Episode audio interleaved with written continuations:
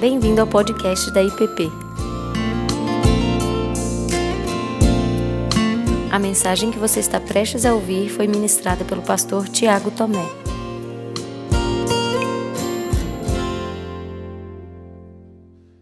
Tiago, até queria recapitular tudo, mas não vou. É, vamos deixar. Ah, Nós estamos, na verdade, há, três domingos só de acabar esse período de escola dominical. Logo nós entramos no Natal, nas nossas classes conjuntas. No dia 19, aí vai sair a nossa, a nossa a propaganda, né? Mas no dia 19 nós vamos comemorar os 35 anos da nossa igreja. E nós teremos, ah, um, na verdade não vai ser o tempo da escola dominical, vai ser o culto. Nós teremos aqui o o Jorge Camargo, no sábado à noite, no domingo de manhã e à noite, e também o Ziel Machado, né, que é um grande amigo da igreja. Então, por isso, nós temos só mais três encontros até, até o final do ano. Nesses próximos três encontros, o nosso objetivo é conversar um pouco mais sobre a graça do nosso Deus. É, nós vamos partir hoje do, das palavras de Paulo sobre esse encontro da graça, como fomos salvos, isso não vem de vós, isso vem de Deus. E, e logo depois, nas outros dois, dois encontros, nós vamos falar a respeito de encontros de Jesus que, que manifestaram essa graça. E terminando no último com o encontro de Jesus, que para mim é um dos é uma das declarações da graça mais escandalosa, que é um encontro de Jesus, e eu posso chamar de encontro, ah, com aquele bandido na cruz. Né? Então nós vamos percorrer esse caminho, terminando então o nosso o nosso o nosso tema, né? O tema proposto para esse semestre. E abra aí a sua Bíblia então. Hoje nós vamos caminhar no único texto bíblico. Eu quero olhar ah, para ele com vocês. Nós vamos passar aqui ah, partes por partes do texto. E, e assim estabelecer talvez uma base para aquilo que a gente tem, ah, aquilo que a gente chama de graça, enfim, de forma mais sistemática, como Paulo gosta de fazer nas suas cartas. Efésios 2, de 1 a 10.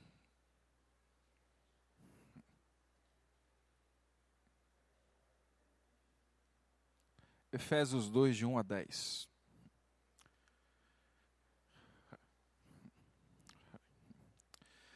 Ele vos deu vida, estando vós mortos nos vossos delitos e pecados, nos quais andaste outrora, segundo o curso deste mundo, segundo o príncipe da potestade do ar, do espírito que agora atua nos filhos da desobediência, entre os quais também todos nós andávamos outrora, segundo as inclinações da nossa carne, fazendo a vontade da carne e dos pensamentos.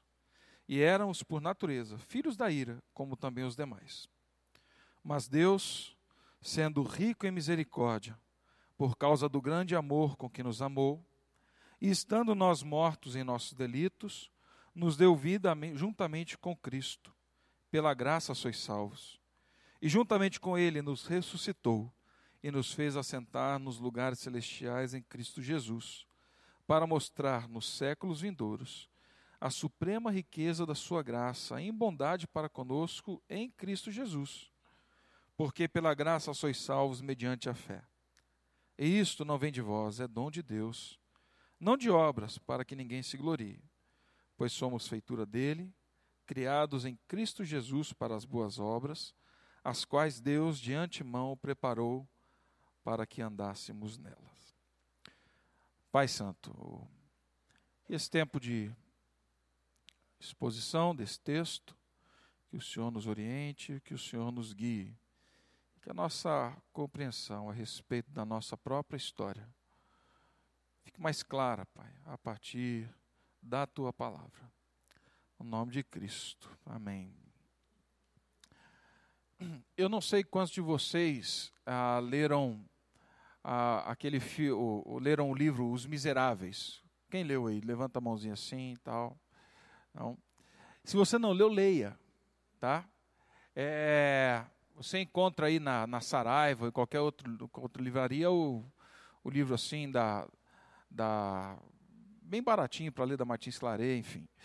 Ah, embora não seja um livro de teologia, né, conta uma história, uma ficção, mas é, é um livro que, que, que traz para a gente uma percepção clara daquilo que esse texto nos diz.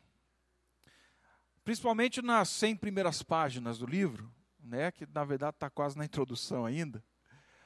Mas aquele homem que foi, ah, e aí nós estamos falando do, do Jean Valjean, ele que foi, ah, passou por situações assim difíceis e acabou que, ah, pela pressão, ah, se envolveu no roubo, e era muito difícil ele perceber também, perceber o próprio coração naquela situação toda, justificando aquilo que ele estava fazendo pelo contexto em que ele vivia.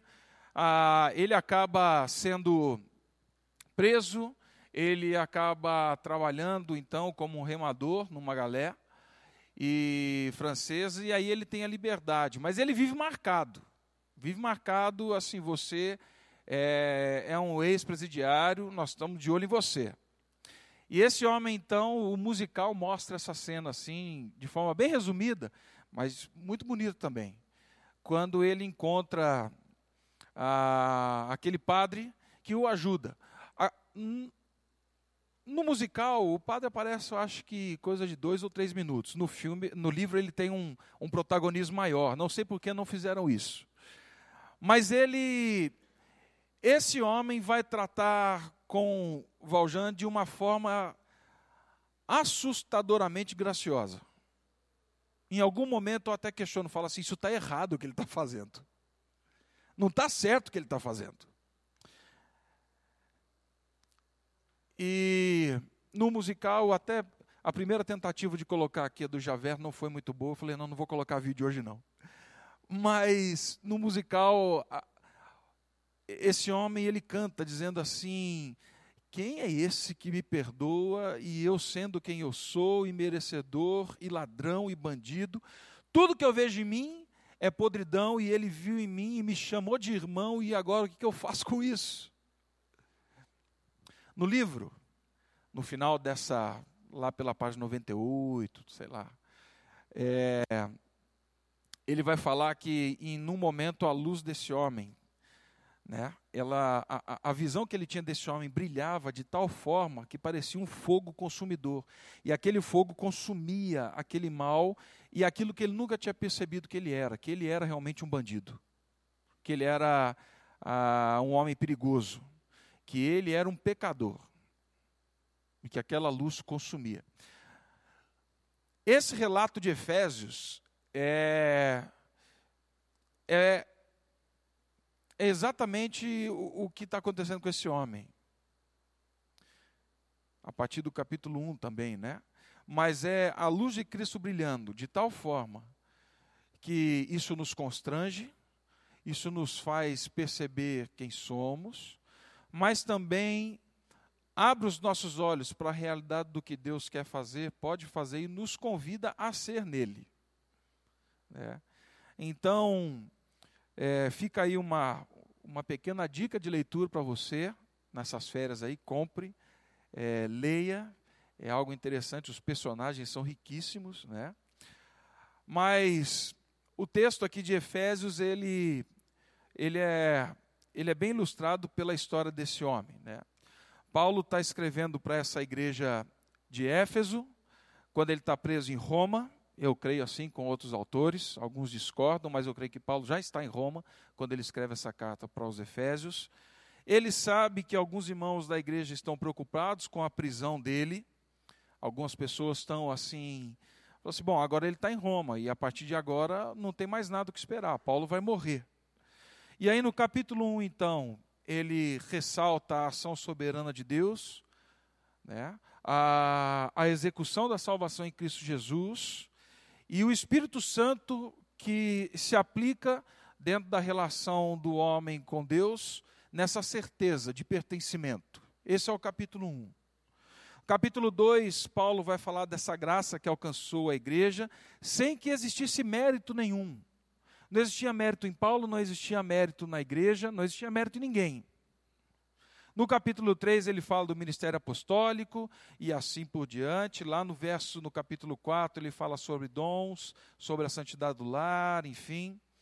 Ah, mas o texto que nós vamos ler aqui, que nós lemos, na verdade, ele fala dessa graça que alcançou a igreja, da qual elas era, ela era fruto, e como isso deveria reger e como isso deveria ah, viabilizar o caminho de vida deles. Alguns, alguns autores ah, contemporâneos têm escrito muito sobre a cosmovisão cristã. É, Kevin Van Husel, Michael Gorin, dentro da nossa, dentro da nossa, dentro do Brasil hoje, quem tem trabalhado, ele não escreveu nada ainda, mas quem tem trabalhado muito com essa, com essa perspectiva da cosmovisão cristã é o Guilherme Carvalho, que esteve aqui na nossa igreja ano passado, esteve no, no, no encontro do CCE.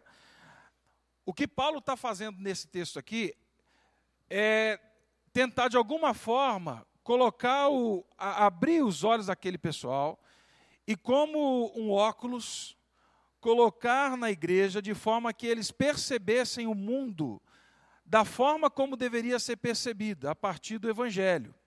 Isso é cosmovisão. É a forma como você entende, como você interpreta, como você vê o mundo. São as lentes pelas quais você entende o mundo. Esses que eu falei têm trabalhado fortemente com essa, com essa perspectiva. O que Paulo está fazendo nesse texto é justamente isso. Ele fala assim: olha, a visão de vocês está embaçada, está turva. Eu preciso que vocês coloquem os olhos, o, óculos agora, que vocês assumam essa cosmovisão e vocês interpretem e vejam o mundo a partir dessas lentes, dessa realidade, para que vocês saibam da onde vieram, para que vocês saibam quem são e para que vocês saibam para onde vocês vão. E aí Paulo ele ele divide esse texto aqui, a, gente pode encontrar essa divisão ah, de forma muito clara. No verso 1, 3 aqui, no verso ah, de 1 a 3, Paulo vai falar sobre qual era a nossa situação. Né? Paulo, ele coloca esses óculos então, fala, aprendam e tenham em mente essa cosmovisão para vocês entenderem o mundo. Eu preciso que vocês saibam ah, qual era a situação de vocês, quem vocês eram. E aí, logo de começo, logo de começo, ah, Paulo fala aqui que ele vos deu vida, mas vocês estavam o quê? Mortos nos vossos delitos e pecados. Paulo usa a figura fortíssima aqui. É uma figura de um cadáver para descrever a relação do homem sem Deus, para descrever a existência do homem sem Deus. Ele fala assim: vocês são, vocês estavam mortos, vocês ah, viviam como cadáveres. E isso ele não está dizendo de forma biológica, ele está dizendo ah, da perspectiva espiritual, mas que se desenrolava na vida, tá? Se desenrolava na vida, numa vida dissoluta, numa vida ah, entregue aos prazeres, às paixões.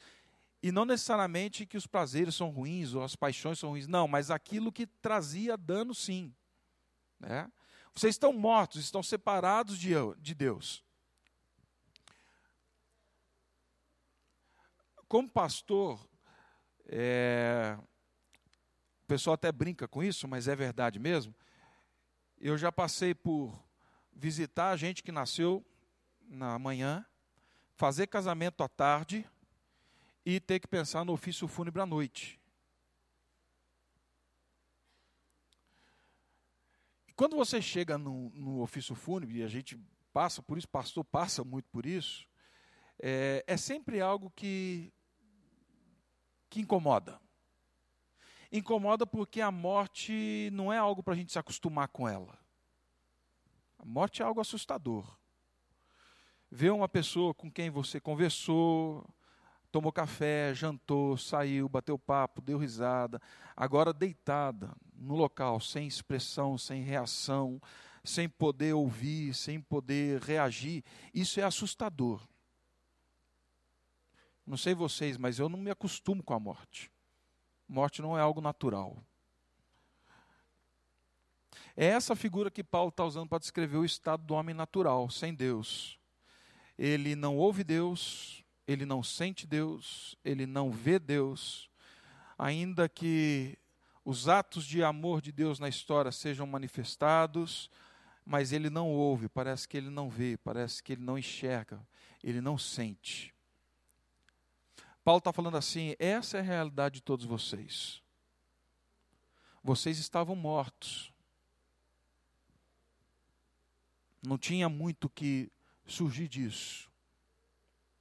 E aí ele fala quais eram as causas dessa morte, né? Ele continua no texto falando assim: ah, vocês andavam outrora segundo o curso deste mundo, segundo o príncipe da potestade do ar, do espírito que agora atua nos filhos da desobediência. Ah, as causas, segundo o texto, são as nossas ofensas, os nossos delitos e os nossos pecados. Né? E, e o resumo é isso. Não estou falando nada de novo aqui. Mas que o pecado é o resultado, o, o pecado é a causa da morte espiritual. Né? E Lutero ah, ele, quando teve a percepção dessa realidade, ah, ele entrou em pânico. Ele entrou em pânico. Tanto que, em alguns dos seus escritos, ele diz que ele, ele vivia numa relação tensa com Deus, porque apesar de temer a Deus e saber que para qualquer lado que ele fosse não teria como escapar de Deus, mas ele tinha um ódio velado por Deus. Ah, porque ele não conseguia lidar com essa realidade, porque tudo que ele fazia parecia que não aplacava, parecia que não chegava a Deus, parecia que não ah, criava um caminho para chegar a Deus. Ele vivia atormentado por isso. Por isso que a reforma, quando fala da graça, fala de um caminho de libertação, de uma percepção da vida liberta. Porque até então o que tinha era só a condenação, e só essa realidade. E se você não pagar, meu amigo, você está lascado.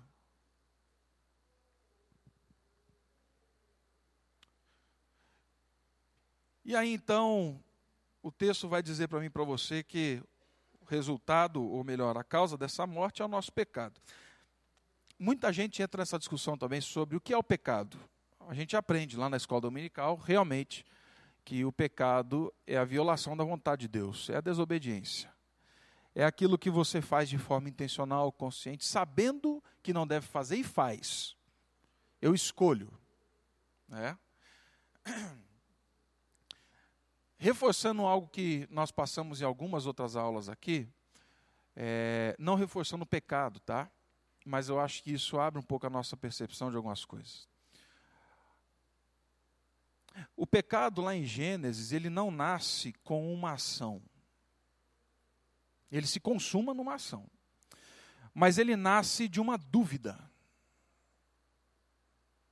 O pecado nasce da dúvida do caráter de Deus.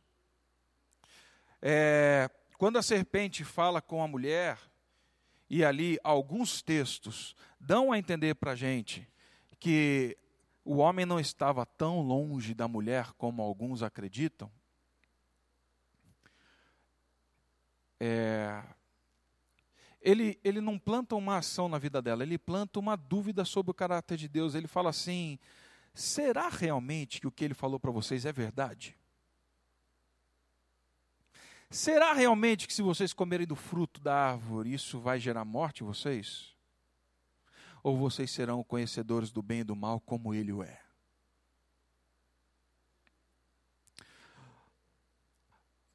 E aí nasce o pecado, dessa rebelião contra o caráter de Deus, contra a certeza de que Deus é bom. Então, às vezes, nós caminhamos olhando e falamos assim: bom, mas, Tiago, está aí, né, esse negócio da vida de pecado, eu não não estou assim lá, aquele pecador tão miserável, né? Mas constantemente nós alimentamos alguma outra coisa, falando assim: será mesmo que Deus é bom? Será mesmo que o que ele fez era o melhor? Ah, Deus, vamos sentar aqui na mesa, vamos discutir. Deixa eu falar com o senhor. Eu tenho alguns argumentos aqui. Eu acho que o senhor estava cuidando de outras pessoas lá do outro lado do mundo e não atentou para esse, esse esse ponto. Então, assim, eu não sei se o senhor lá é tão bom assim, né? O pecado nasce dessa dúvida.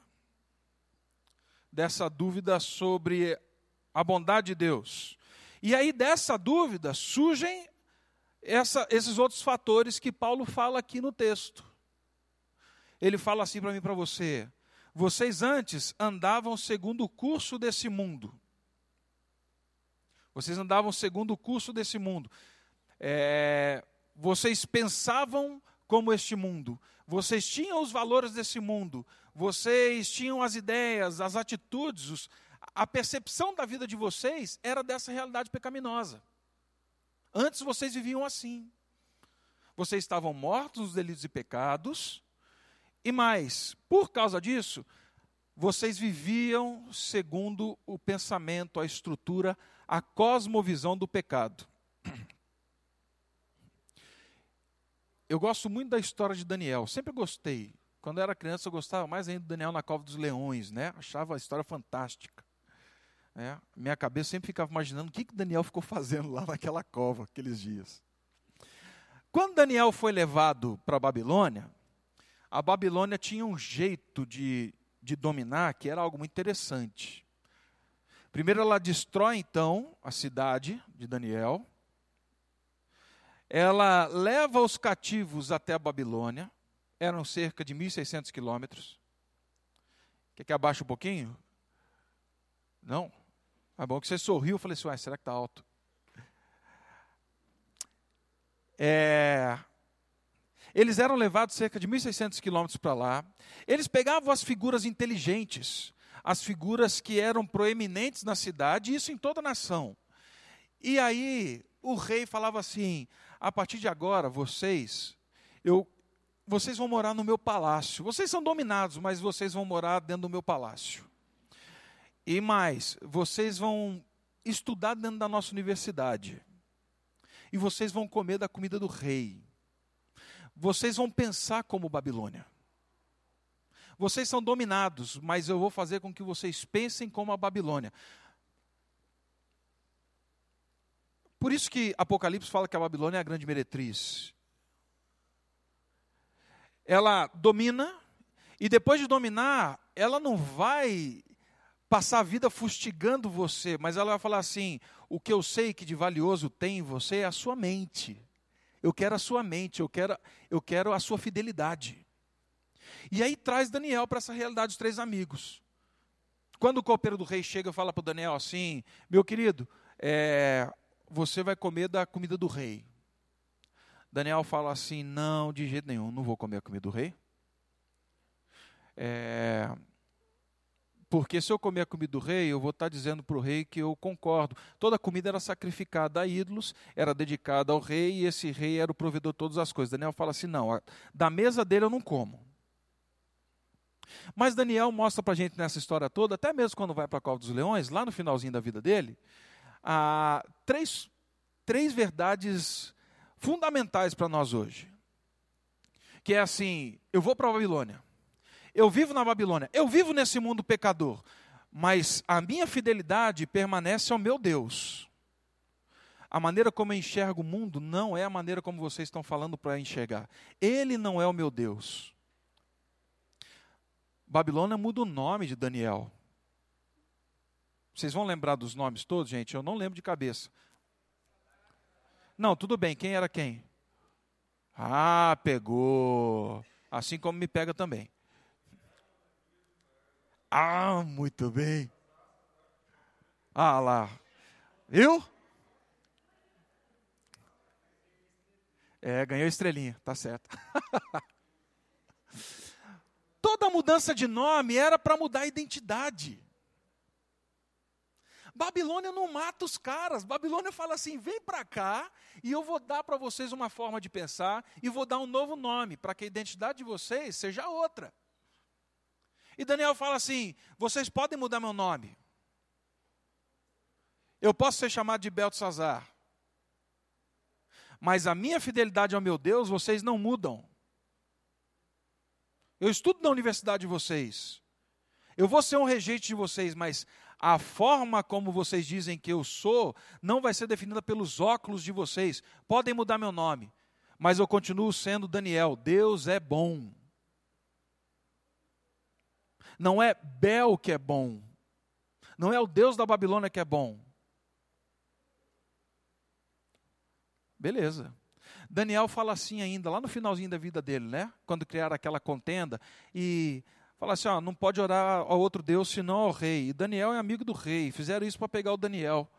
E aí a Bíblia diz que, como de costume, Daniel 6, Daniel se ajoelha virado para a terra, para Jerusalém, e vai orar. Pegam ele, enfim, você sabe toda a história. E aí o rei fala assim: Daniel, é só um mês. E ele fala assim: não posso. Não posso. Porque eu vivo em integridade. Eu faço o que é certo quando ninguém está vendo. Eu faço o que é certo mesmo quando eu estou sozinho. Eu faço o que é certo mesmo que isso custe a minha vida, mas eu faço.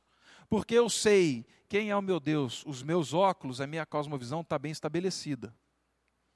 E aí o Daniel vai para onde? Para a boca do leão, gente. Só que não tem leão de boca aberta naquele dia, só tem leão de boca fechada. Quando para mim, ele está falando que nós andávamos no curso deste mundo, é dizer que nós andávamos no curso da Babilônia. Pensando como Babilônia, agindo como Babilônia, tratando as pessoas como Babilônia, nos alimentando como Babilônia.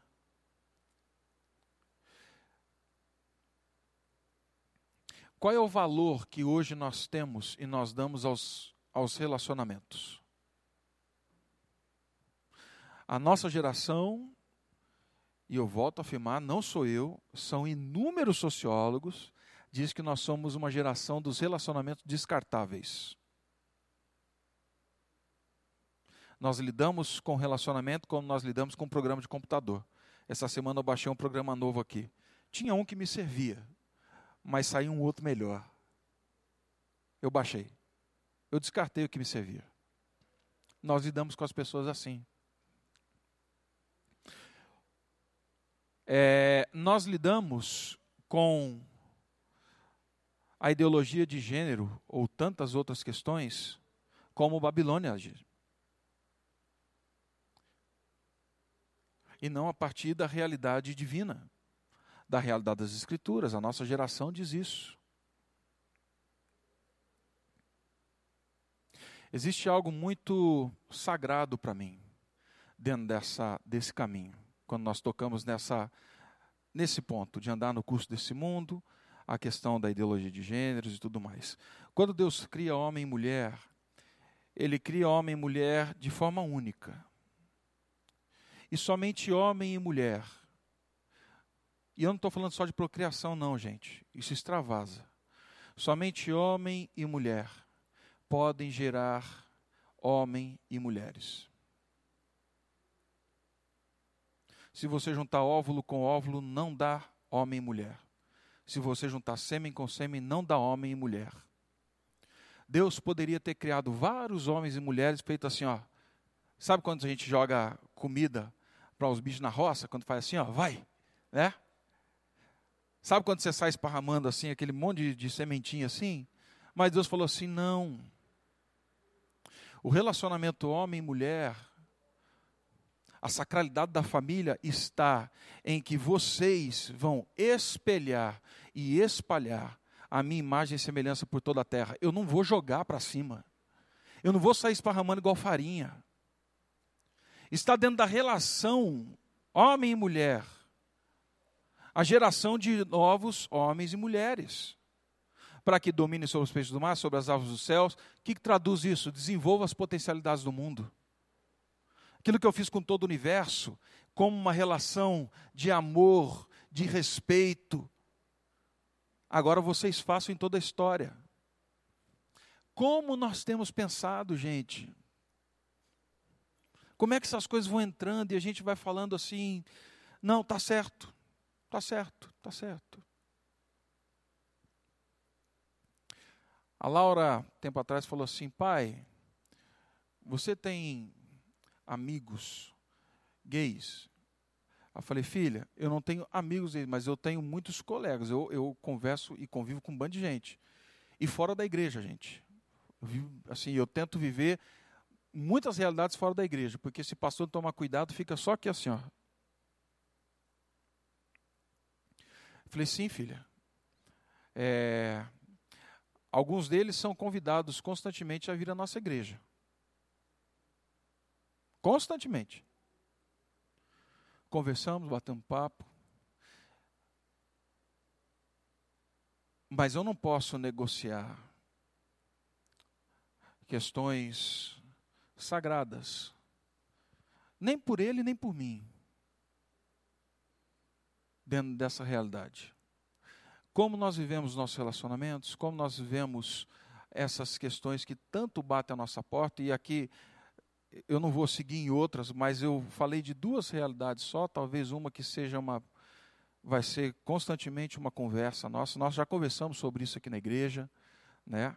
E fizemos até uma mesa, eu, José, Arnaldo e o Rubem, uma vez aqui na igreja, falando sobre esse tema. É... Então, assim, Paulo está falando assim: olha, vocês andavam sobre o curso desse mundo, vocês pensavam como o mundo. Outra realidade, ele fala assim: ah, vocês viviam segundo o príncipe da potestade do ar, o espírito que agora atua na desobediência. Vocês viviam sobre a percepção do mundo, mas vocês viviam também sobre a, a influência de Satanás, que apesar de invisíveis, são reais. Satanás e as suas hostes.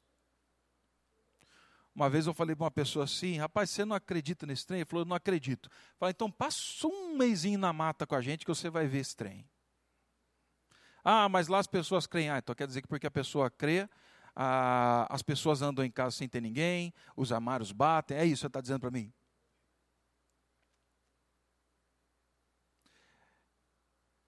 Nós vivemos sob essa influência. Vivemos sob essa influência.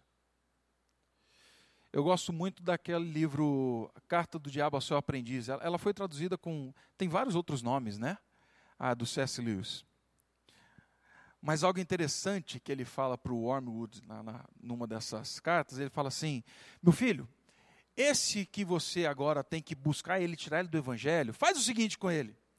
É, faz com que ele se preocupe com as realidades que transcendem a casa dele, de forma que ele não se preocupe com a mãe, com a mãe não, com a avó que está sofrendo com reumatismo. Deixe que ele seja absorvido pelas preocupações assim mundiais, mas faça com que ele deixe de perceber a realidade do lar dele, da casa dele. C.S. Lewis vai mostrar ali para a gente nesse livro, com outras outras tantas cartas, que o que Satanás quer, gente, é a nossa mente. Uma vez que ele captou a mente, e é isso que a Bíblia fala que essa é a nossa realidade antes, captou a mente, ele nos tem. Nada mais é tão concreto na vida do homem do que o subjetivo da ideia, o abstrato, aquilo que não está palpável. Isso daqui é a concretização de um conceito, mas o conceito é que criou a coisa, está aqui. Se Satanás tiver isso tudo, acabou. Andávamos segundo o príncipe desse mundo, né? E aí ele fala que vivíamos também ah, pelos desejos da carne, do coração, né? E éramos filhos da ira, filhos da desobediência. E se somos filhos da desobediência, nós só desobedecemos. Então, era isso.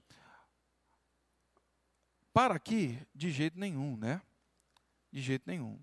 O que Paulo está dizendo para mim e para você nesse ponto é assim: olha, nós não tínhamos possibilidade de chegar a Deus. Porque essa é a realidade. Essa é a realidade do pecado. Né? Ah, não existia nada que pudesse mudar isso daqui. E aí, sob esse pano de fundo tenebroso, assustador, é que Paulo agora vai dizer para mim, para você, o que é o Evangelho. Ele vai trazer para a gente uma realidade surpreendente. E o verso 4 começa para mim de forma magnífica. Que ele fala assim: Mas Deus, mas Deus, de tantas expressões bonitas nesse texto, essa expressão para mim, ela é, ela é lindíssima. Vivíamos em pecado, mas Deus. Estávamos mortos, mas Deus. Andávamos segundo o curso deste mundo, mas Deus. Éramos escravos de Satanás, mas Deus. Éramos filhos da desobediência, mas Deus. Se não fosse esse mais Deus, toda a nossa história estaria fadada a um desespero absoluto. Se não fosse essa expressão, mas Deus, é, aquele seriado Walking Dead, seria a manifestação profética da nossa humanidade. Mas Deus, mas Deus. E aí ele continua falando, sendo rico em misericórdia. Sendo rico em misericórdia. Ele fez o quê? Por causa do grande amor com que nos amou. Sendo rico em misericórdia, por causa do grande amor com que nos amou. Eu acho que eu já citei aqui a diferença entre graça, misericórdia e, e juízo, justiça. Já falei disso para vocês, numa situação que eu carinhosamente peguei o estilingue, a tiradeira assim, puxei bem no olho do meu irmão. Já contei isso para vocês, gente? Não. Com sete anos de idade eu ganhei uma tiradeira. Vivia na beira do Rio Paraíba, lá em São José dos Campos, né? O bairro era um eucalipto atrás assim, a gente vivia na, correndo, solto. E eu ganhei uma tiradeira, né? Não sei como é que vocês chamam aqui, lá é estilingue. É. E aí, um belo dia, meu pai chegando de viagem, minha mãe deitada lá em casa, era 10 da noite, dormindo. Eu olhei para a minha tiradeira em cima da minha cama e eu identifiquei o inimigo, meu irmão. Estava deitado lá na sala, assistindo TV. E aí eu peguei aquela tiradeira do mundo de Bob aqui, eu agachei assim no taco, era taco lá em casa, né? E vim rastejando pelo taco assim? Parei atrás do sofá lá na sala. E fiquei pensando na hora certa de pegar o inimigo. E ele estava desapercebido, que ele estava distraído. E aí, de repente, eu só pulei por cima do sofá assim, gente, e já caí armado. Assim, né? E a mãozinha tremia aqui em cima, assim, né? Porque estava tava esticado. E eu coloquei bem no olho dele e falei assim: fala que duvida. E o que ele falou? É lógico que ele falou duvido. Irmão mais velho, seis anos mais velho. E o que eu fiz? Soltei. Como assim? Vai duvidar? Não, faz isso, né? Meu irmão é escandaloso, gente. Caiu rolando no chão, sangrando, né? Não precisava daquilo tudo. Exagerado. exagerado, exagerado, assim, não precisava, dramático. Né? Levanta aí, rapaz. Mas enfim, mas ele caiu. A minha mãe, dez e meia da noite, lá em casa ainda era aquele murinho baixo, assim, sabe? Pequenininho, assim, aquele portãozinho que não servia para nada. Minha mãe logo pensou assim: entraram em casa, estão matando o menino na sala. Dramática também. Não sei por que isso. Ela levantou da cama, escorregou, caiu, bateu a costela na quina da cama. Gente, Satanás estava agindo aquele dia contra mim. É.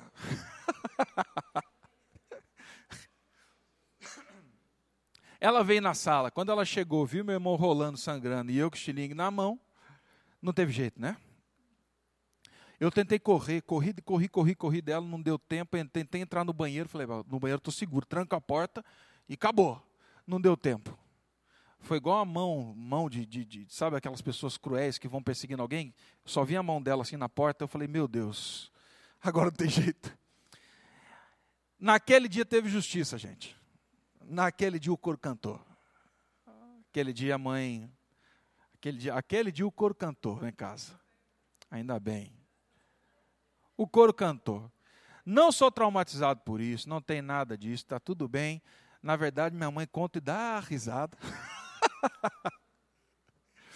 Está lá.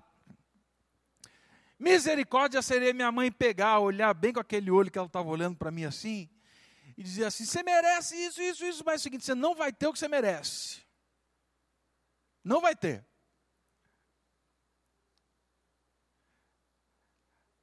Quando Deus fala aqui para a gente que nós éramos filhos da ira e da desobediência, nós merecíamos aquilo que Cristo pagou. Porém, nesse caminho do pecado, o que Jesus faz, ele entra na história e fala assim: olha, não é para que vocês tenham culpa, mas eu quero que vocês saibam a história de vocês. O que era destinado era aquilo, mas por misericórdia vocês não tiveram. Porém, a misericórdia sempre dá um passo para a graça. E a graça é manifesta nesse amor. A misericórdia e amando-nos com o amor com que nos amou.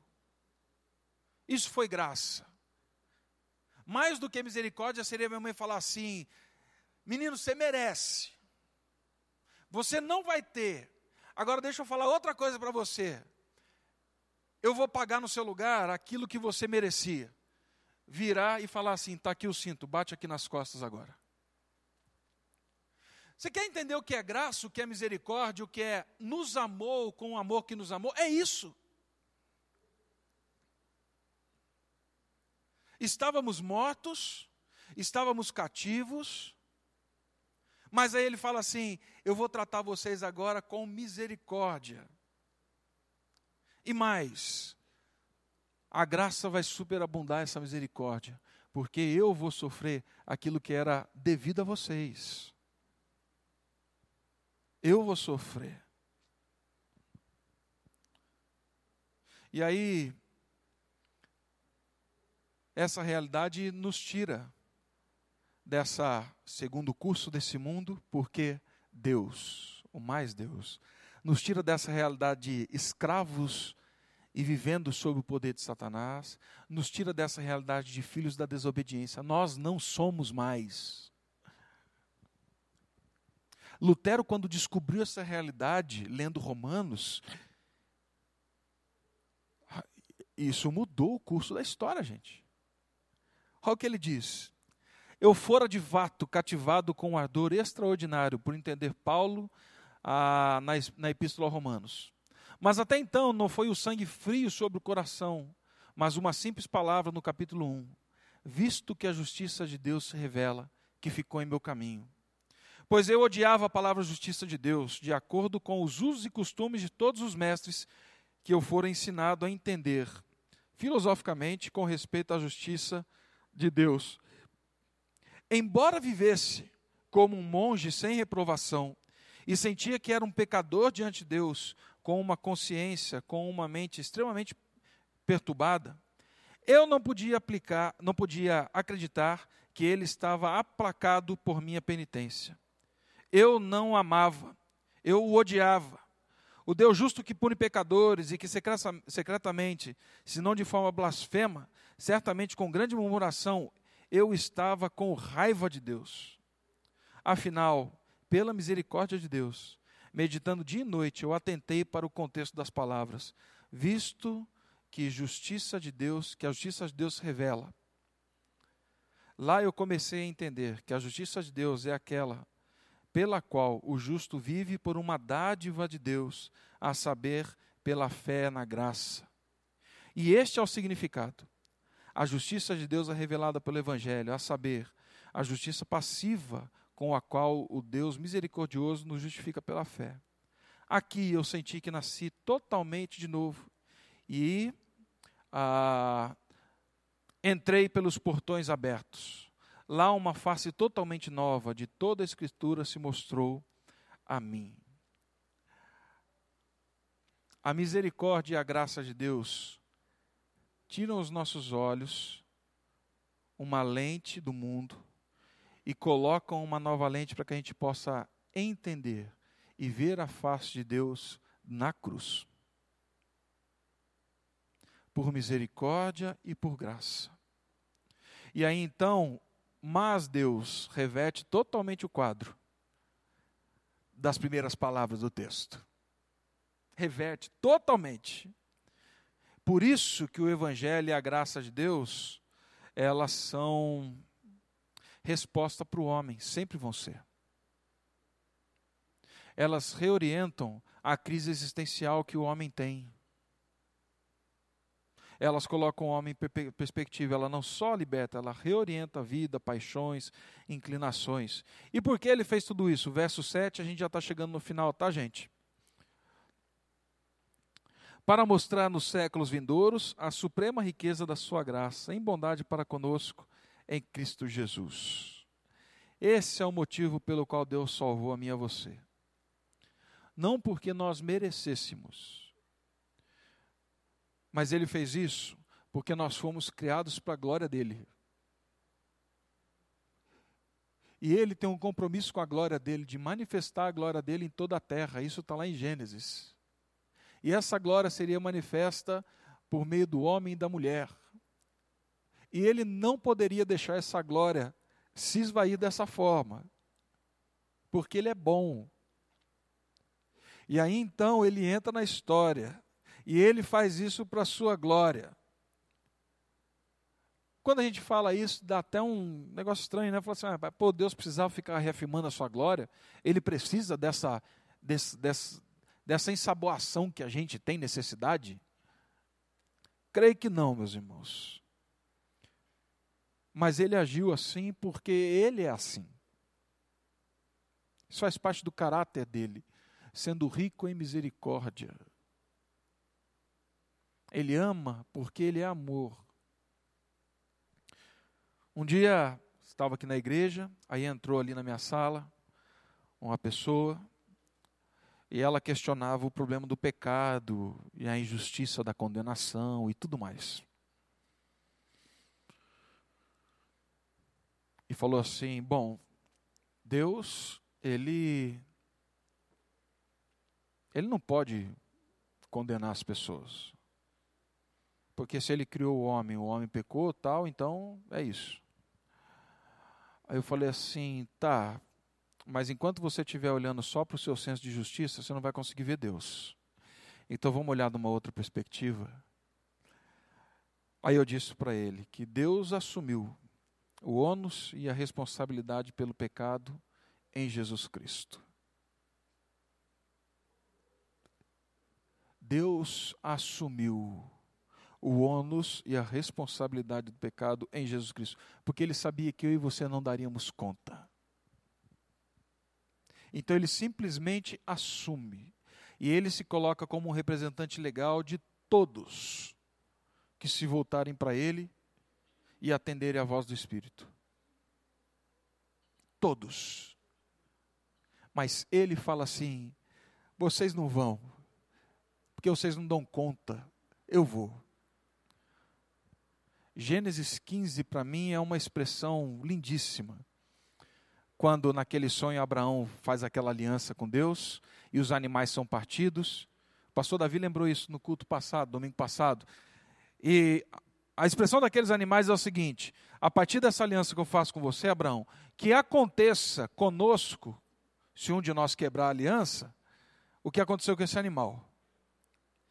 Uma aliança é feita por, de dois lados, certo? Não tem como a gente desvincular depois que é feita.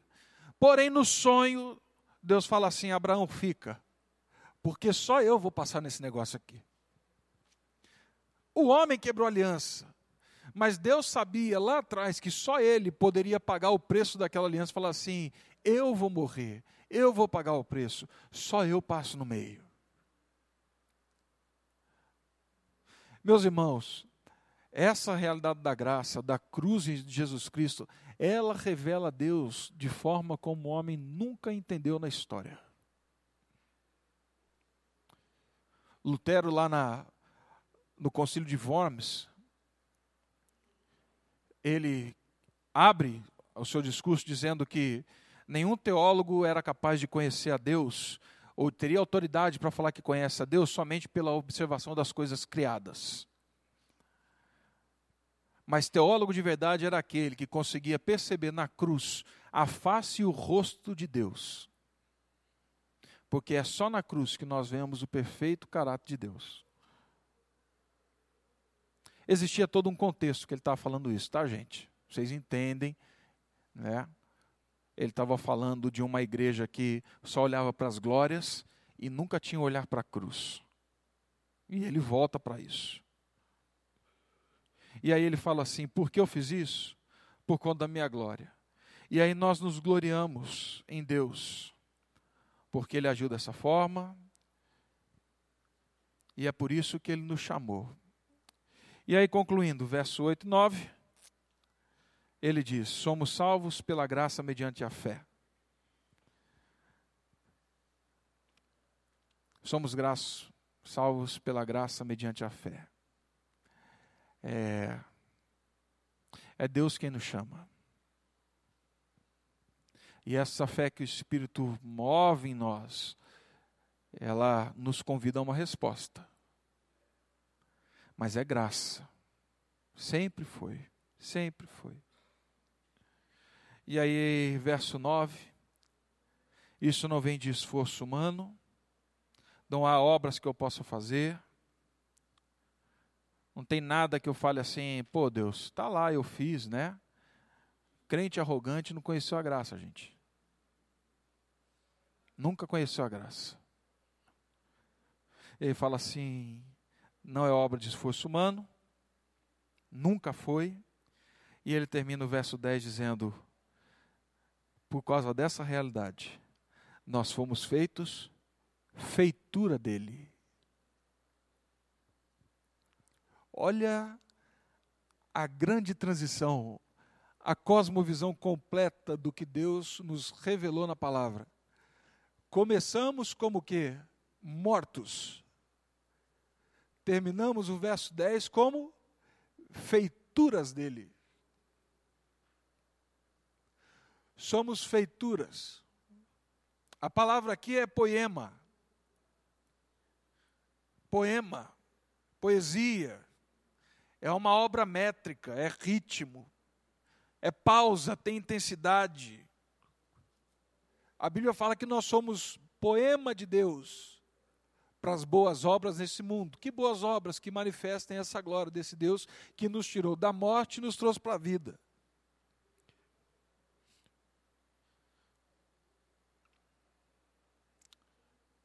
Termina dizendo que eu e você somos feituras dele, criado para as boas obras. Então, eu acredito que nesses dez versos nós temos uma visão completa da cosmovisão. Fomos criados, caímos, Jesus Cristo veio e nos restaurou. O Espírito Santo veio e nos deu vida, de forma que hoje vivemos para as boas obras de Deus. Meu irmão, não existe nada mais poderoso do que essa mensagem. Não existe. Aquele bando de livro que a gente tem, o Kevin Van Hooser tem um livro deste tamanho falando sobre a cosmovisão cristã. É excelente. Aí no final da história, sabe o que é? É falar assim: lembra de onde você saiu. Não para acusação, mas saiba de onde você veio, para que você não volte para lá. Saiba que eu agi com misericórdia e graça. Eu te chamei, eu te salvei, de forma que hoje você não é mais morto no delito e pecado, você hoje é poema de Deus na história. As pessoas têm que olhar para a sua vida e falar assim: tem algo, tem algo aí. Lembrei de uma história, eu ia acabar aqui. Eu lembrei de uma historinha. O pessoal me chama de. Os, os jovens me chamam de Forrest Gump. Azar, né? Ah, anos atrás, teve um. Eu não, eu não lembro de quem foi, eu li isso num livro, tá? Não sei nem se a Cláudia vai lembrar, ou a outra Cláudia, a Cláudia Ken, ou a Cláudia, minha esposa ah, mais um testemunho de um missionário que, ouvindo de uma realidade de um povo distante, e que há muito não havia missionários lá, uma força missionária foi feita, mas não alcançaram aquele grupo, ele se dispôs a ir para aquele grupo. Quando ele chegou naquele, naquela aldeia, depois de anos de preparo e sozinho, sendo pioneiro, ah, levando tempo para aprender a língua, porque ele teve que aprender a língua nativa. E o líder da aldeia falou para ele assim: Você pode viver com a gente, mas nós não queremos o seu Deus. Não queremos o seu Deus. E ele falou: Tá bom, não vou falar do meu Deus. Aquele homem viveu durante anos naquela aldeia. Ele nunca pôde falar de Deus, mas ele viveu ali fez parte da vida do povo, aconselhou, cuidou, sofreu, passou pelas doenças. Anos mais tarde ele foi embora e aquela aldeia ficou desassistida. Isso, essa, essa história tem 70, 80 anos. Um outro missionário, sabendo desse primeiro esforço missionário, decidiu ir junto com a família para aquele local. E quando ele chegou o evangelho já estava aberto. A mente tinha mudado. Eles estavam abertos a ouvir. E diz que na primeira primeira reunião com os líderes daquela aldeia, quando eles falaram assim: "Nos diga, né? Sobre o que você veio fazer aqui". E ele começou a falar da obra de Jesus Cristo e apresentar o nosso Senhor um dos velhos levantou e falou assim: Mas esse rapaz aí, ele morou aqui. Falou assim: Não, ele, não, você não está entendendo. É, faz muito, muito, muito tempo que ele morou aqui. Falou assim: Não, ele morou aqui, eu conheci ele.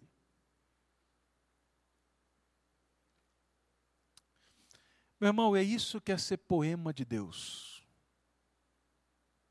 Você não precisa ir lá, não as pessoas que te cercam, elas têm que olhar e falar assim: está ali uma obra que tem sentido. Tem tons de tristeza, tem tons acentuados, tem pausas, tem perguntas, mas é algo que faz sentido, tem lógica, tem beleza, porque somos poema de Deus. Somos poema. Acabei. Pronto. Fique à vontade agora para perguntar, para falar. Eu falei muito, não vou responder nada. Fique à vontade. Alguém? Pergunta, colocação, questionamento, ponto de vista diferente, por favor. Por favor. Fique muito à vontade. Sim, Lu. Ah, tá aí, pronto. Vou fazer. Oi. É, eu vou fazer um questionamento mas, na verdade, eu peço compreensão de todos, na verdade, porque eu preciso é, de uma luz, na verdade, especialmente da igreja e de você. Quando falou sobre a sacralidade da família, eu nem quero entrar em questão de gênero ou de homossexualismo, não quero entrar nesse ponto. Mas a questão do divórcio, ela é muito falada na Bíblia, mais do que essas outras questões muito abordada. Jesus falou sobre isso, tratou sobre adultério. Né? Então, assim, é, o homem adulterou, ele se separou da mulher, mas se alguém casar com aquela mulher, ela se torna adúltera.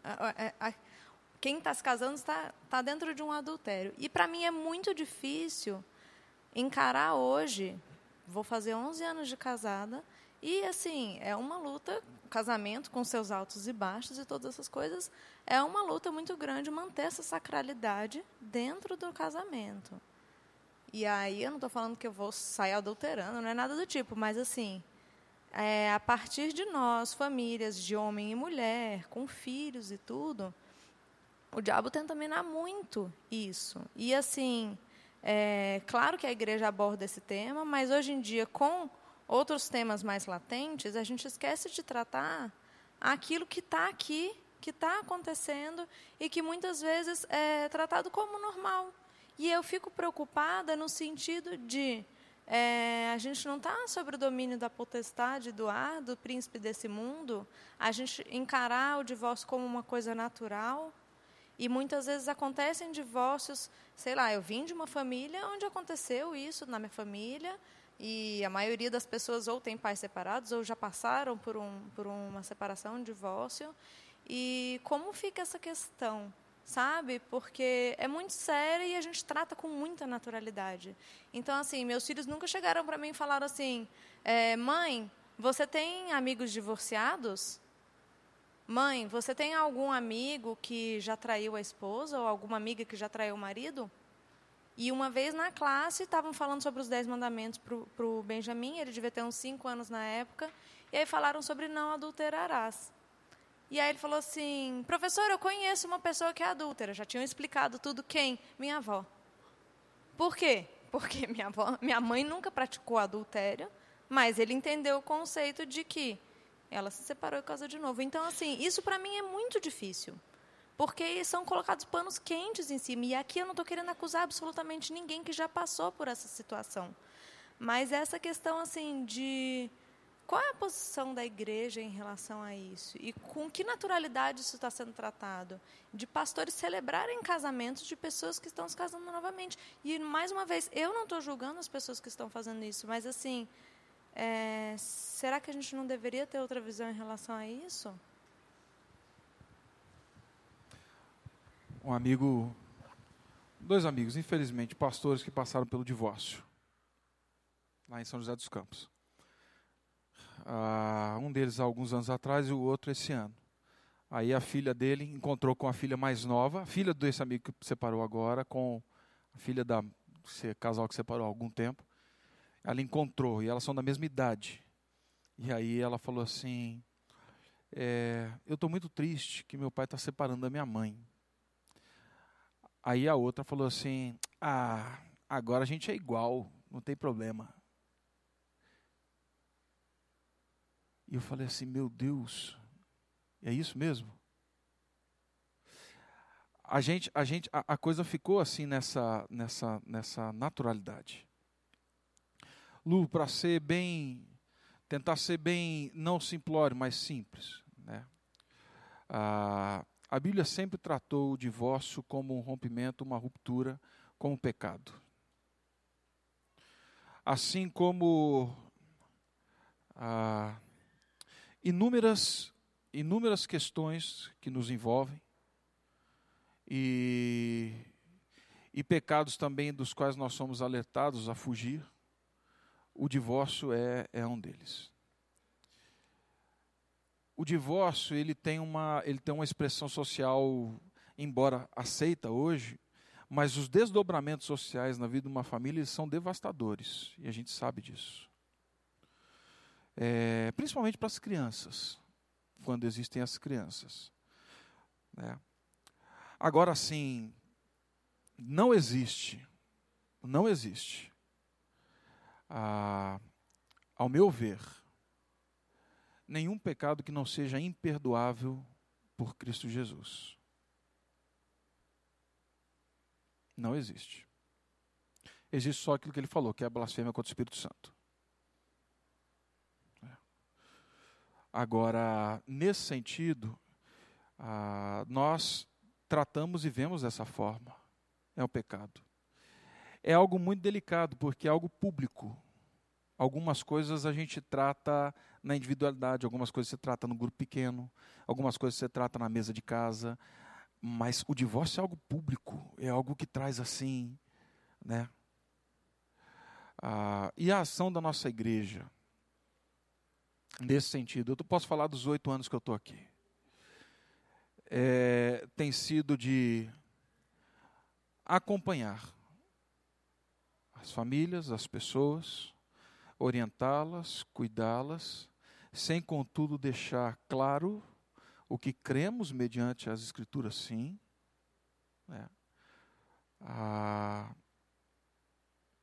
mas, de forma alguma, impor sobre elas algo que o, o Evangelho mesmo não impõe.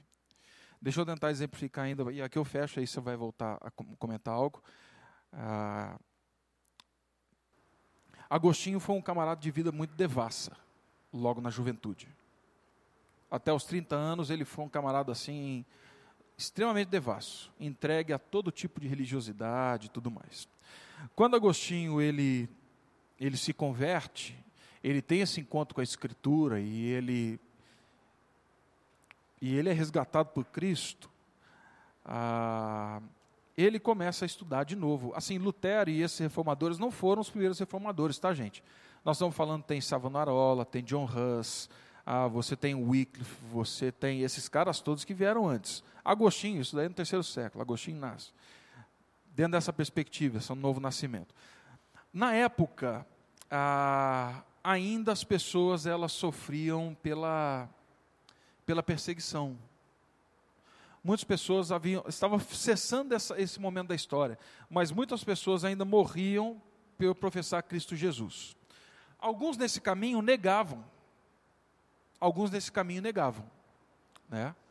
Ah, um deles negou, foi até uma das, um, um, um desses indivíduos que, que inspirava Lutero a pagar a penitência, tal, aquele negócio todo, que foi um grupo de cristãos que foi jogado num lago congelado até que professassem ah, ou declarassem que não eram seguidores de Jesus Cristo, né? ah, esse homem, um deles, um desses soldados, na verdade eram 40 soldados, eles foram jogados ali. Um desses soldados abriu mão da fé e falou assim: Bom, eu nego Jesus Cristo. Na época, para esses homens, não existia volta e retorno ao Evangelho. Você negou Jesus Cristo publicamente. Se você me negar publicamente, eu negarei também. Não está lá na Bíblia, né? Então não tem volta. E aí existia um grupo que trabalhava com isso, falando assim: olha, não tem volta. Esses foram excomungados e vocês não têm parte no Evangelho. Aí surge Agostinho, e a partir de Romanos e tantos outros textos das Escrituras e ações de Jesus, fala assim: não. Porque pessoas queriam voltar, voltavam machucadas, voltavam feridas, voltavam como Pedro voltou, falou assim: Eu jamais conheci esse homem.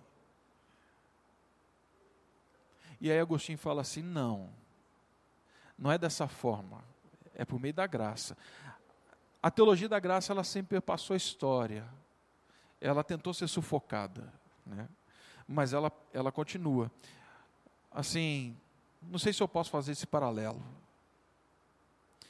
mas a gente continua com alguns temas ainda tentando tratar dessa forma. Falou assim: não, não, não, aquele jamais. É, e aí Jesus Cristo fala assim: Paz, não era o que eu gostaria. Não era. É, mas a graça está estendida a todos. Alguns, como aquele jovem que foi curado na sua maca, que os amigos desceram, né? é, vão voltar para casa carregando a maca, como acontece com aquele jovem. Ao longo do caminho, ele carrega a sua maca. Ele carrega sinais daquilo que era, mas ele anda. E isso foi uma ação perdoadora de Jesus Cristo. Para que o mundo inteiro saiba que eu tenho poder sobre tudo, sobre toda a história, seus pecados estão perdoados, levanta e anda. Fala, como assim? É, os seus pecados estão perdoados, levanta e anda. E ele sai com aquela maca. eu acho que são, são questões, principalmente do divórcio, elas continuam sendo delicadas. Continuam. Mas volto a afirmar: cremos que é pecado, que não é a ação de Deus, não é a propósito de Deus, não é o que Deus tem. Cremos numa graça que restaura tanto o casamento, ou chegou no momento que não dá mais, numa graça que restaura a vida das pessoas, de forma que vivam vidas perdoadas, não se sentindo perdoados, mas que perdoem uns aos outros. E consigam viver de forma que o Evangelho nasça, brote. É... E, e essa é a realidade que seca mais de 60% a 70% dos meus amigos, os quais eu quero trazer para o Evangelho. Então é isso. Não sei se respondi, compliquei, se eu não respondi também. Posso falar mais um pouco? Pode. Né? Eu totalmente entendo tudo isso que você falou, de verdade. E, e, mas assim, quando você fala da pessoa que foi curada, muitas vezes a gente ouve dizendo Jesus, vá e não, vai e não peques mais. Então assim, é, eu compreendo muito isso. Quando você falou dessa da menininha que falou, ah, agora a gente é igual. Quando meu pai estava se casando pela terceira vez, a minha irmã do segundo casamento, devia ter uns, acho que oito anos na época, chegou para mim. Ela, eu estava chateada, mas não tinha nada a ver com, sei lá, com o que ela veio me falar. Ela chegou e falou assim para mim assim: não fica chateada, se não der certo, o papai vai casar de novo. Então assim, é, hoje em dia eu acho muito mais difícil explicar para os meus filhos o divórcio do que o homossexualismo. Para mim, acho muito mais difícil explicar a pluralidade da minha família, deles terem uma tia que é mais, mais nova do que eles. Então, como é que eu vou chamar de tia uma menina que é mais nova do que eu? Ou explicar como é que a minha quinta irmã, sei lá quantas, ela é minha irmã, mas não é porque ela é filha do outro casamento da outra esposa. Então, assim, é, isso é uma coisa muito complicada. Para mim, é muito complicada. É, para os meus filhos também não criarem esse medo de que um dia meus pais vão se separar também, porque eles veem com frequência muitas famílias se separando, pessoas que são próximas, pessoas que elas viam o pai e a mãe juntos, de repente fala, mas por que a mãe? Cadê o pai? Cadê? E fica assim nessa questão. E, e para mim assim, Jesus perdoa, entende? Não é para lançar culpa em ninguém, mas para mim é muito difícil aceitar como eu acharia muito estranho uma igreja celebrar um casamento homossexual, celebrar um casamento de um divórcio, especialmente quando houve adultério. Então, assim, é muito complicado para mim entender, aceitar, e eu acho que eu não vou conseguir essa resposta hoje. De repente, a gente pode conversar sobre isso depois e tudo.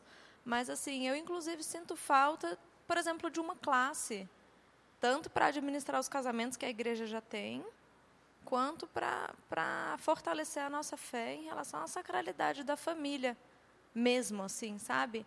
Em toda a sua essência, em vez, porque eu entendo que hoje essa questão do gênero e do homossexualismo está muito latente, mas será que daqui a 100 anos não vai ter normalizado como normalizou entre aspas o divórcio?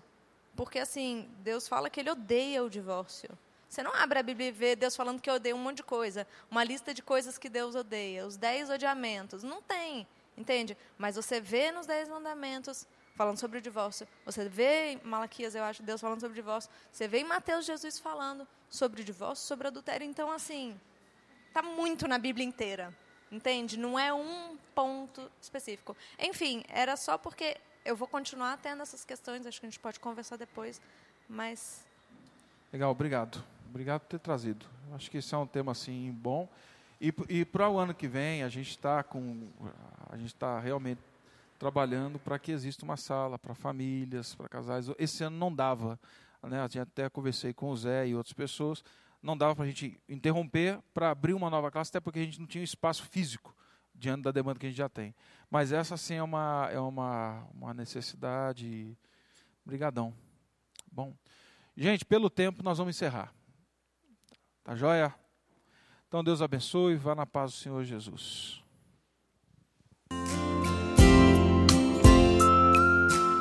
Você acabou de ouvir o podcast da IPP. Para saber mais, acesse nossa página em www.ippdf.com.br.